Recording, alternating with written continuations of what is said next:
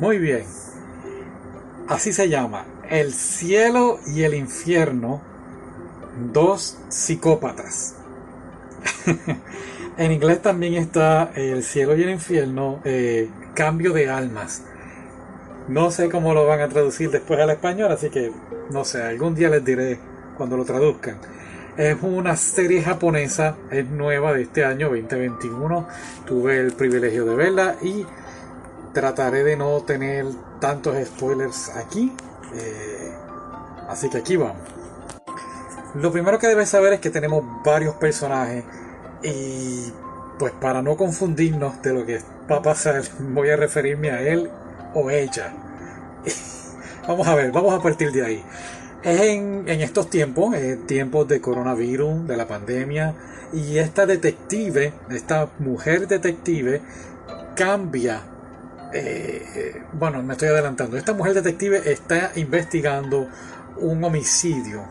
Y una cosa lleva a la otra y la lleva a sospechar de este, pues podemos decir, millonario señor dueño de una compañía. Empieza a sospechar de él y al momento que lo va a arrestar ocurre algo, ocurre un evento sobrenatural que hace que ambos cambien de mentalidad, cambien de, eh, la mentalidad de ella pasa al cuerpo de él y la mentalidad de él pasa al cuerpo de ella.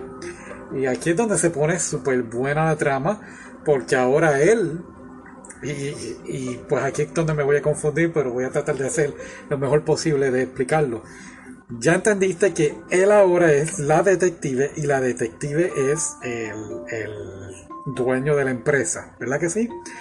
Cuando me refiero a él o a ella, me refiero realmente a la persona, él o ella. No sé si me entiendes, pero en fin. Ahora él es el detective, ¿me entiendes? Y ahora él va entonces a estar tratando de utilizar esas fuentes, esos, esos recursos que tiene para escabullirse de toda esta situación.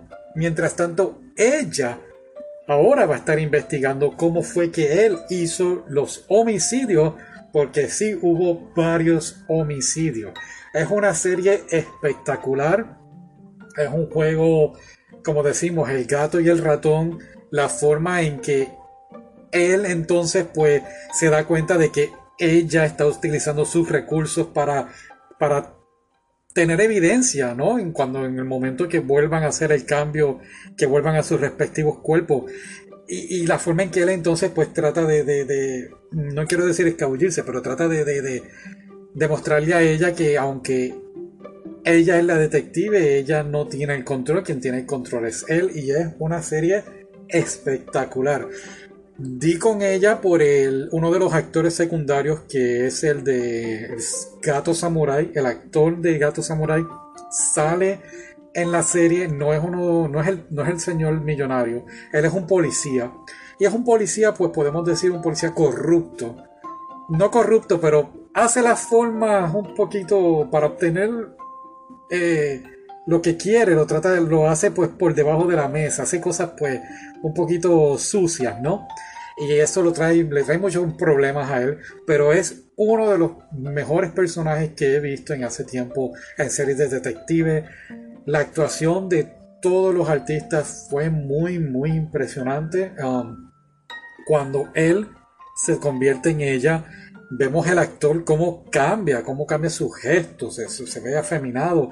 Y lo mismo con la chica, la chica pues eh, eh, eh, vemos, no dirían varón, ella se pondría varonil, pero vemos cambios. Bueno, es, algo increíble la forma que lo hicieron. Un final muy, muy bueno, muy real. Yo pensaba que iba a pasar otra cosa y no. fue un final muy, muy bueno. y hablando de finales, cada capítulo son, creo que fueron 10 capítulos, ¿verdad? 10 capítulos. Cada capítulo terminaba con, un desenlace eh, o, que te dejaba como que, ¿qué? ¿Qué pasó aquí? Quiero esperar, que no puedo esperar, quiero ver el próximo episodio. Porque te dejaba en tensión, como que, ¿qué va a pasar? Creo que solamente uno o dos episodios no ocurre eso, y, pero aún así volvemos, hay tantos personajes aquí envueltos en los homicidios y en las investigaciones que te deja esperando mucho, mucho más. Así que dale la oportunidad y espero que te guste. Me dejas saber. Bye.